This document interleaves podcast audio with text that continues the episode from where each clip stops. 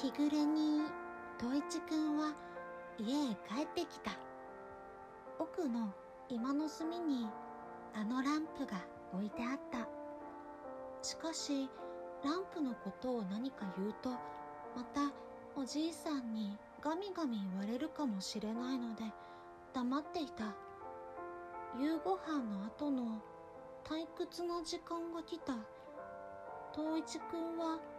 タンスに持たれて引き出しの缶をカタンカタンと言わせていたり店に出てひげを生やした農学校の先生が大根栽培の理論と実際というような難しい名前の本を番頭に注文するところをじっと見ていたりしたそういうことにもあくとまた奥の居間に戻ってきておじいさんがいないのを見すましてランプのそばへにじり寄りそのホヤを外してみたり五線白銅貨ほどのネジを回して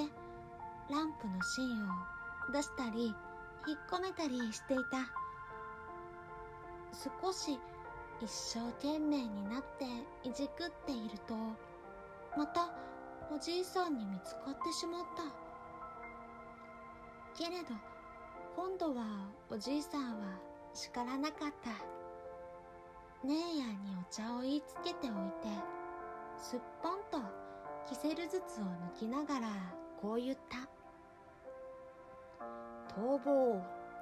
このランプはなおじいさんには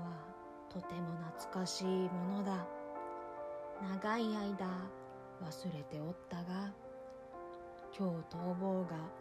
蔵の隅から持ち出してきたのでまた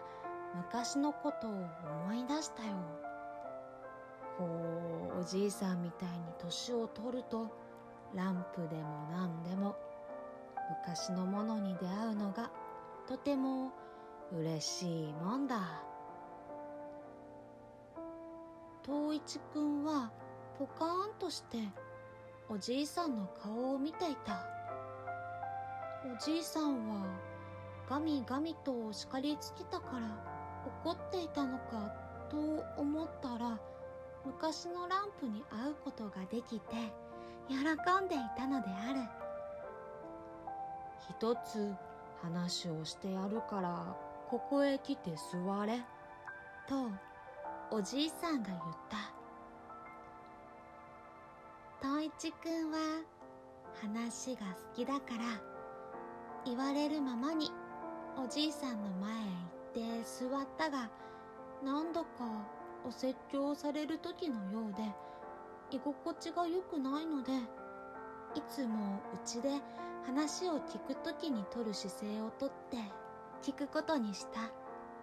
つまり寝そべって両足を後ろへ立てて時々足の裏を打ち合わせるゲートをしたのであるおじいさんの話というのは次のようであった。